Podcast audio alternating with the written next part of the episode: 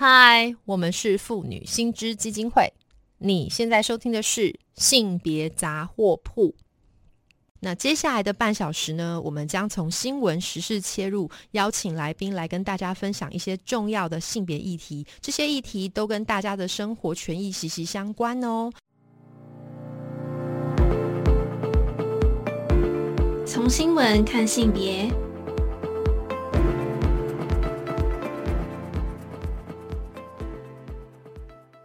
那么今天我们很高兴的是能够邀请到，也是我们妇女新知基金会的倡议部主任周瑜轩来到现场，跟大家聊一聊一些话题。Hello，瑜轩。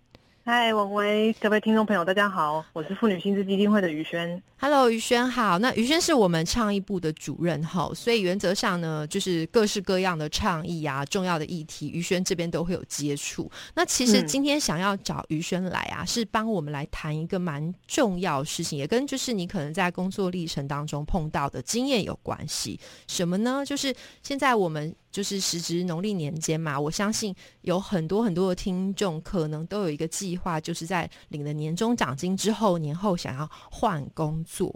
那可是这个换工作历程当中，我们在过去也听说过，可能会有一些人感觉不舒服，或是说会遇到一些性别歧视的状况。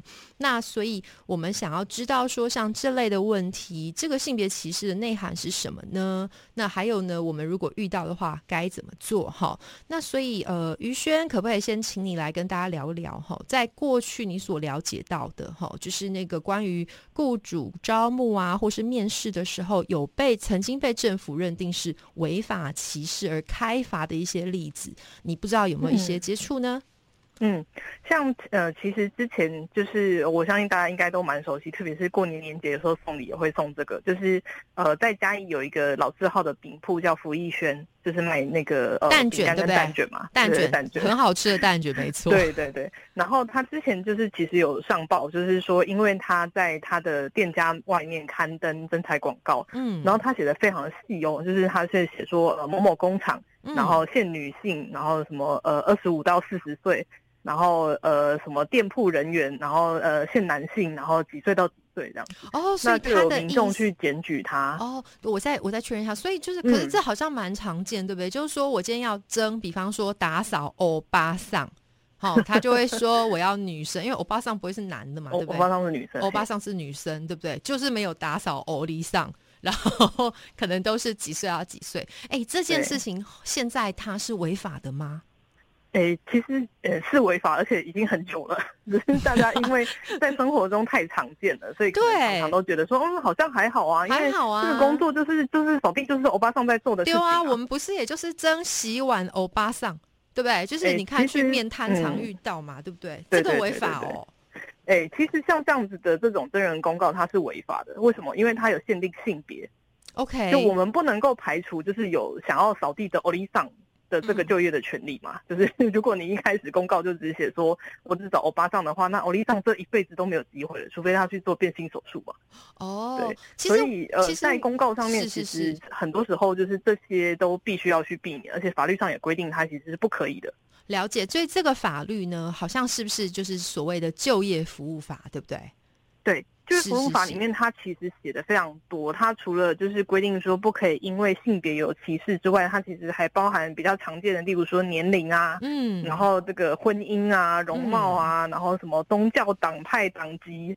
诶，出生地，甚至后来就是呃，前几年修法的时候，还把那个所谓的星座血型 都把它写进去，说，呃，你不可能因为这个老公的星座血型，然后歧视他。哦，这个蛮有趣。所以其实我不知道听众朋友有没有也有面试的经验。我记得我刚出道的时候，曾经有去面试过一家比较传统的企业，然后他其实在你填写那些资讯的时候，甚至你的血型啊、星座什么这个东西也都会要求揭露。像这样子，如果只是要求你揭露的话，他有没有违反性别呃这个这个问题，或者说刚刚讲的就业服务法的问题啊？嗯，这个可能要看实质上的认定，就是说他会不会因为你，比如说我写了呃，假设我的星座是处女座，嗯，然后因为我写说我是处女座，然后后来面试官就说啊，我跟处女座很合不来耶，我觉得应该不 OK 哦。如果他很常见啊，这个真的很常见啊。这种说法的话，那这个蛮有可能会构成就业歧视的。哦，所以好，我们再整理一下。换言之，就是说，我们刚刚其实在谈的比较担心是性别，所以可以要拉回来。可是呢，于轩刚刚在讲的是说，这个法律就业服务法本身吼，它就对于很多各式各样的我们说标签或是分类，都是认为。如果它有可能会导致就业上面的差别或是歧视的时候，我们就是违法的，对不对？嗯，是没错。然后，而且其实就是我想要再补充一点，是说，呃，其实要提醒雇主的是，就是你在招募人的时候，你其实要看的应该是看他的工作能力。对对，所以就是他的性别，或者是他的婚姻状况，甚至他的星座血型，其实跟他的工作能力不会有这么直接的关系。哪有命就有处女座就是很难相处？哎，没有啦，我乱讲，这是刻板印象。没有，这是刻板印象嘛，对不对？其实这个一竿子打翻一船人，然后完全不从像刚刚前面讲到那个打扫的那个部分啊，就是其实很多人会有一个刻板印象是，哦，好像女性在做这一类的工作，好像会比较细心，但其实并没有。对，当然没有啊，而且不要忘记，其实我们呃各式各样的工作，现在女性也可以开飞机，也可以当船员，男性也可以是很好的护士，对不对？所谓护理人员，这个看起来好像性别好像已经不是一个很重要的依据了哈。对，所以确实它感觉上就是让人觉得有点不舒服嘛，对不对？好，那除了这个，你就业服务法规定这些东西，它其实就是要避免这种就是性别刻板印象再去加强，就是你不要再写说是就是洗碗的欧巴桑。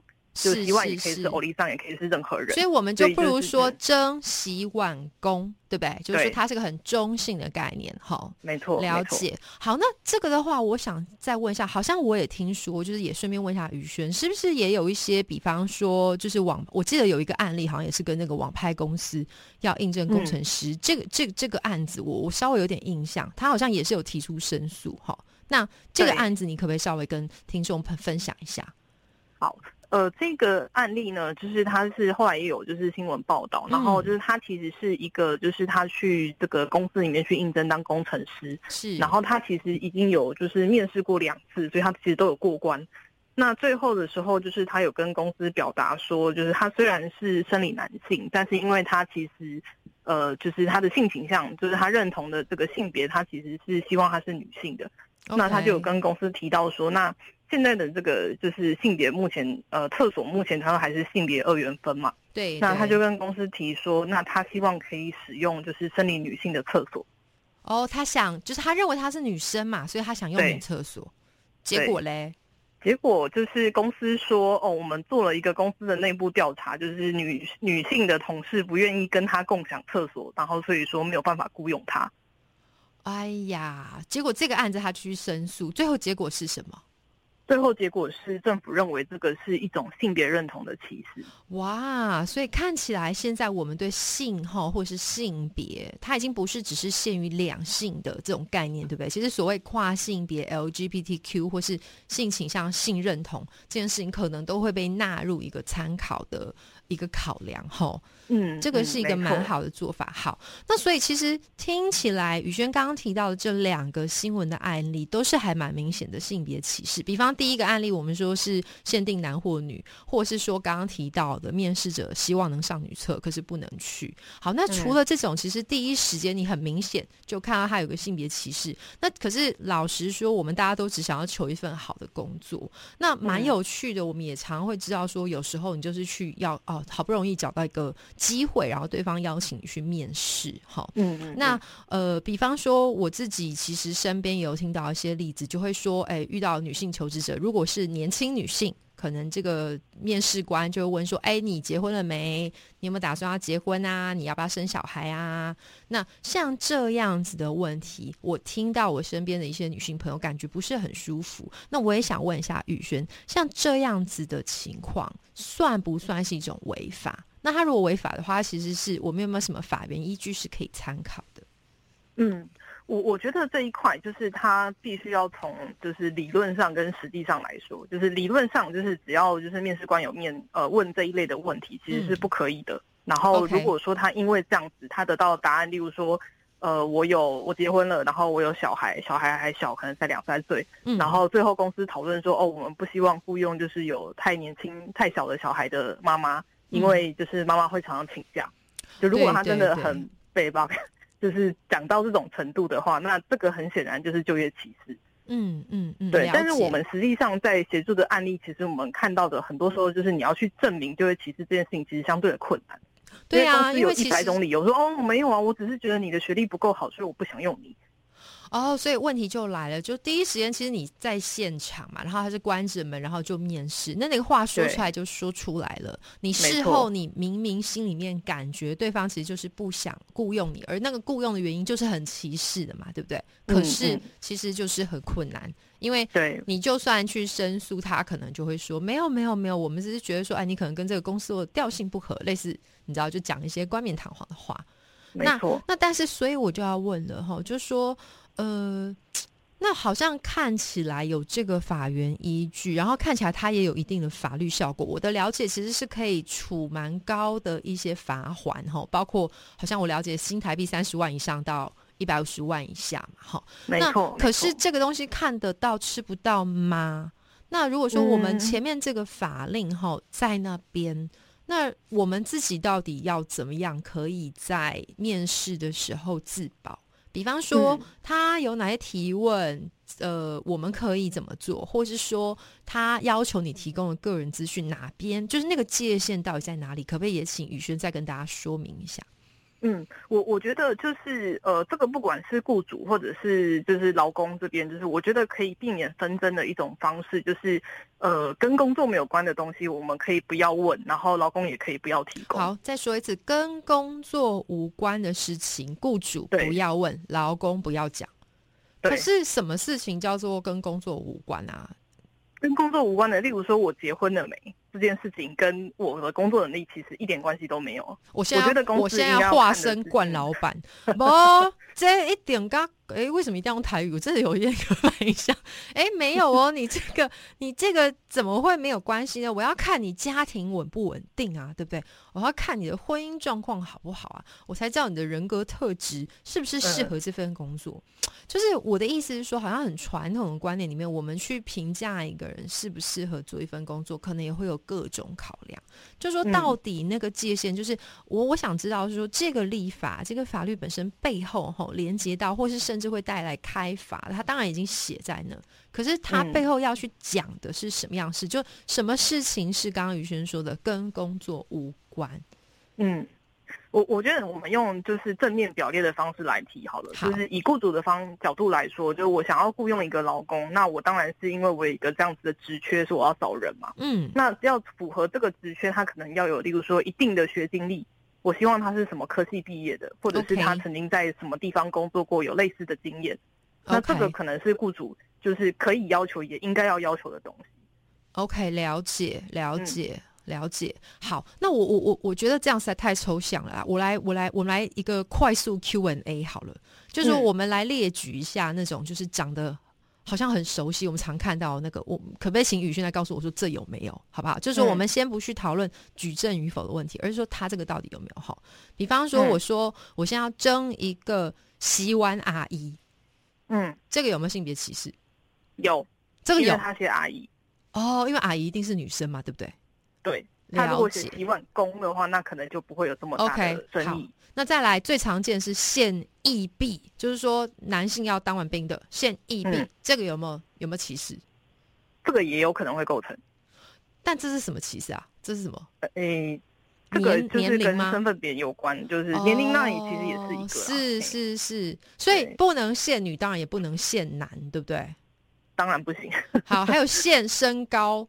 一六五以上，体重八十以下，嗯，这个有没有？这个可能要看他实际上的工作内容。就例如说，呃，之前比较知名的几个案例，就是例如说像航空业，那他可能会要求就是呃，空服员必须要有一定的身高，那是因为就是他必须要去关那个 cabin 上面的那个，哎，叫什么行李舱？是是是。啊，如果太矮，他够不到的话，就是可能会很麻烦，所以就是航空公司会有这样子的。规定了解，所以还有另外一个，像我我所了解，每年不是招考那个所谓的那个清洁队员，对不对？好像体力上面各方面要有这个东西，那要用那个扛扛沙包，然后跑对对对。那这个到底有没有歧视啊？所以就是刚刚宇轩说的不一定，对不对？他要看的是，就是他跟工作内容的关系是什么。了解。好，那我再讲一个夸张点，现不得有老花眼。不得有老花眼。就比方我现在是工厂，我是苹果工厂里面的那个工程师好了，他怕就是这是非常精密仪器，我说你不可以有老花眼，这样可以吗？我我觉得这个可能就要研究一下了，就是因为因为现在就是他其实最主要的判断点就是说，那你雇主要能够去证明说你这个要求是跟这个工作这个职缺有直接的关系的。了解，所以换言之，还是回到就是说跟这个工作啦，我们没有办法很抽象谈，但是就是说，就是呃，这背后有一个很重要的概念，就是回到刚刚宇轩谈的，就是我们从雇主的角度，我们去问一些问题，或是开出一些条件的时候，它跟这个工作的关联性是不是够强，对不对？没错。了解了解，好，那所以呢，看起来其实他还是要回归到这个工作性质。那但是呃，我想问，就是呃，然后刚刚于轩有提到一个蛮重要，说这个是雇主要举证哈。没错，他必须要去证明说我没有歧视你，就是这个是因为我工作上必须要有的要求，所以我才会这样子，就是针对这些项目去提出询问。了解了解，好，那再过来我就要问了，因为刚讲了这么多，其实他看起来是有那个法，这是好事哈。可是老实说，当我今天去面试，尤其我们今天其实要回到就是听众朋友关心的嘛，因为我年后搞不好我马上就要面试了，或者说我就在找工作的过程里面，如果很不幸的我在这个过程里面遇到是一个比较没有性别意识的老板。那呃，我如果真的就是遇到一个让我不舒服的事，比方刚刚说的面试当中，或者说其实他在面试的过程里面，他在写这个他的那个开出工作的应征条件的时候，就有歧视发生的时候，到底我们要怎么样去能够落实这个法律？那申诉的管道在哪里呢？然后我们该怎么处理？可不可以请于轩也跟听众分享一下？嗯。其实像刚刚前面提到的几个例子，就是呃这种违法的，就是有性别歧视或任何其他的这个歧视的这个公告啊，嗯，就是一般民众都可以直接就是，例如说把它拍照下来，或者是如果它是呃网站上的网页的话，也可以把它就是截图留存，然后去跟呃地方的劳工局、劳动局去做检举。地方的劳工局或是劳动局做检举啊？那请问一下是怎么个检举法？就是我刚刚拍，比方说我看到一个就是真。洗碗阿姨，然后我就把它拍照。那拍了照之后，我就是直接上网吗？还是怎么样检举啊？诶，各个县市政府它有一些比较不一样的做法。那像就是呃，就是如果是直辖市的话，很多都已经整合在那个市民专线或者是市民服务里面。那你其实就是只要就是一站式的去就是申诉就是检举它就可以了。了那如果有一些县市政府它可能是就是呃规模没有那么大，或者是它的市政服务没有整合的话，嗯，那其实可以直接找劳工局，然后去询问说，呃，你想要问就是关于就业歧视的问题，你想要检举就是有店家做出这样的事情，那要怎么样去处理？了解好，那这个是属于，比方我看到，然后我拍照，其实就蛮容易的嘛。好，这个还比较简单。那如果假设我今天就是我去参加面试，然后我已经遇到一些就是很奇怪、百般刁难，然后你感觉不舒服的性别歧视有问题，那这个时候如果我想要去。对应这样的事情，我有没有什么管道？比方说，我我这个我可以申诉吗？或者说我如果想提告，我应该怎么做？或者说我我我可以取得什么东西？然后或者是我要做哪些准备？也是一样，可不可以请于轩跟听众分享一下？嗯，如果说就是大家在呃面试的过程当中，就是你有觉得任何的不对劲的话，就是我会比较建议，就是可以的话，尽量就是先开始收集证据。不论你之后有没有要申诉，或者是你有没有要有任何的法律行动，那呃，因为就呃，文文也是就是法律背景，就是举证之所在，败诉之所在，所以你的证据越多，代表就是你赢的机会越大。了解。那所以像薪资比较常遇到的是，像刚刚文威其实有稍微提到，就是有一些公司他在面试的时候，他会直接问说你结婚没？你们打算要小孩？对。然后呃，你现在小孩几岁？类类似像这样子的东西，是。那如果说在面试的过程当中有发生这样子的，就是面试官有提到这样子的问题的话，呃，我会比较建议，就是可以的话，就尽量让他有证据。OK。但是因为大家通常面试也不会就是特别带录音笔进去嘛。对，哎，其实还有这个，我也要稍微问一下，就是说，到底我面试的时候，我如果先礼后兵，我就直接说，嗯，哎，不好意思，因为我想要去了解自己在这个对话过程里面的表现如何，好，我想要回去做一个检讨，也谢谢主考官的给我的一些提问，所以不知道是不是方便录音，像这样子，当然我讲的很客气，哎，对方可不可以拒绝啊？哎，其实是可以的。OK，就是因为就是这个，如果说是呃录音的话，就是基本上你还是要获取的就是对方的对方的同意，了解。所以偷录音好像也不对哈。我们，偷录音的话会变成妨害秘密，所以就是建议大家不要以身试法。了解了解，但我的意思是说，好像我们是不是也许用这个方式，反而我们不是真的要弄他嘛，对不对？哈，就而是说我如果先告知对方我有这样子比较谨慎的做法，是不是也可以避免问出一些荒腔走板问题？我我的想法，我觉得这个很很看人，就是因为有的时候就是呃，如果你提出这样子的，就是需求，对，那那个面试官可能就会特别紧张。对，然后好像对方也会觉得说他会不会讲错话被你之后拿去告，或者对，然后可能他就直接内心就打叉叉了，对不对？就是说，就是我觉得那个可能会变成是，就是有一些职场上有一些潜规则，那他们可能就会有一个就是不好的印象，就会觉得说这个老公是不是难搞的那一种，很对，很难处理的那一种。是是是，那所以于轩怎么办啊？就说如果不能录音，我们该怎么样去做做到你刚刚说的举证这件事情？其实很多时候就是事情发生的当下，就是我们不可能总是你知道二十四小时带着录音笔，然后随时随地都在录音嘛。对，所以一定会发生这样子的状况。那可以怎么做呢？其实事后再去做一些补救也都是可以的。OK。所以例如说，你在这个面试结束之后，你就是试着去回想，然后把它记录下来。例如说，面试官大概问了哪些问题，你怎么样回答？嗯哼。那或者是说，呃，有一些公司他们就是这个人资做的比较完整，他可能会有一些信件的往返，是，就是他会呃通知你，然后跟你就是告诉你说，哎，这次面试结束了，然后有什么什么事情。是。那在这个过程当中，你也可以透过 email 去表达你的意见，例如说就是可以呃去提到说，哦，这是今天面试官问到的几个问题里面，就是我有一些想要补充的。是是是。那这个东西就是，如果说公司也另外再有回应的话，那代表的其实是他也。呃，他也承认了，同意他之前曾经先前问过这个问题，是了解，所以这是个蛮好的技术哈。我们再重新说一次，很快速说，就是说，如果你当下遇到这个问题，那你可以用一个很礼貌的方式回去之后回想，然后做记录，并且可能可以继续就那个问题写一个信件，把它记录下来，然后并且给予一个可能答复。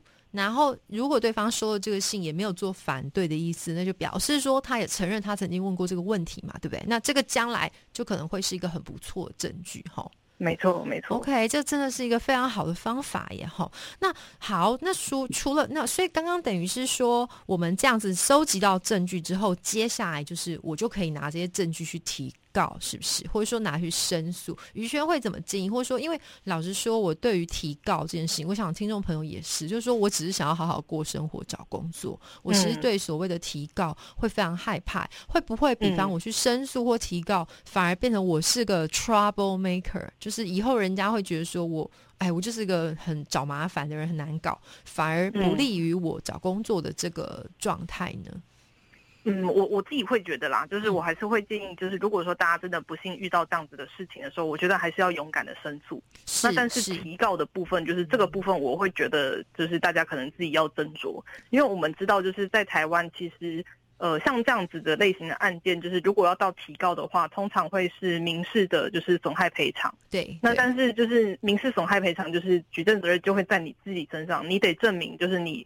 损害了什么？你被损害了什么？你被侵害了什么东西？变成你反而要证明。但如果是申诉的话，其实就是它有构成那个法律上面的要件。那今天有一个第三方行政机关去做判断，其实反而是一个直接裁罚的做法，好像似乎是比较能够保障到大家权利。而且我觉得关键是你不是要为自己讨公道，而是说我们要大家一起共同来矫正一下这个状况，对不对？嗯，就像刚刚最前面提到的，就是大家都觉得说哦，跟那个洗碗的欧巴桑或者是清洁阿姨，这个好像真的很常见。所以大家都觉得，嗯，好像没什么。对。但其实就是这个背后代表的是，就是老板其实常常违法，他也不自知，也没有人去检举他，所以他也不知道他违法。其实是那个观念有没有被就是及时的告知啊？我想也不是说我们认为劳方呃资方就是说一定要采取一个对立的姿态，而是说他们有没有机会去认识到说哦，原来现在我们有这样子的意识哈，这个还是蛮重要。好，于轩今天。真的非常谢谢你接受我们的访问哈，那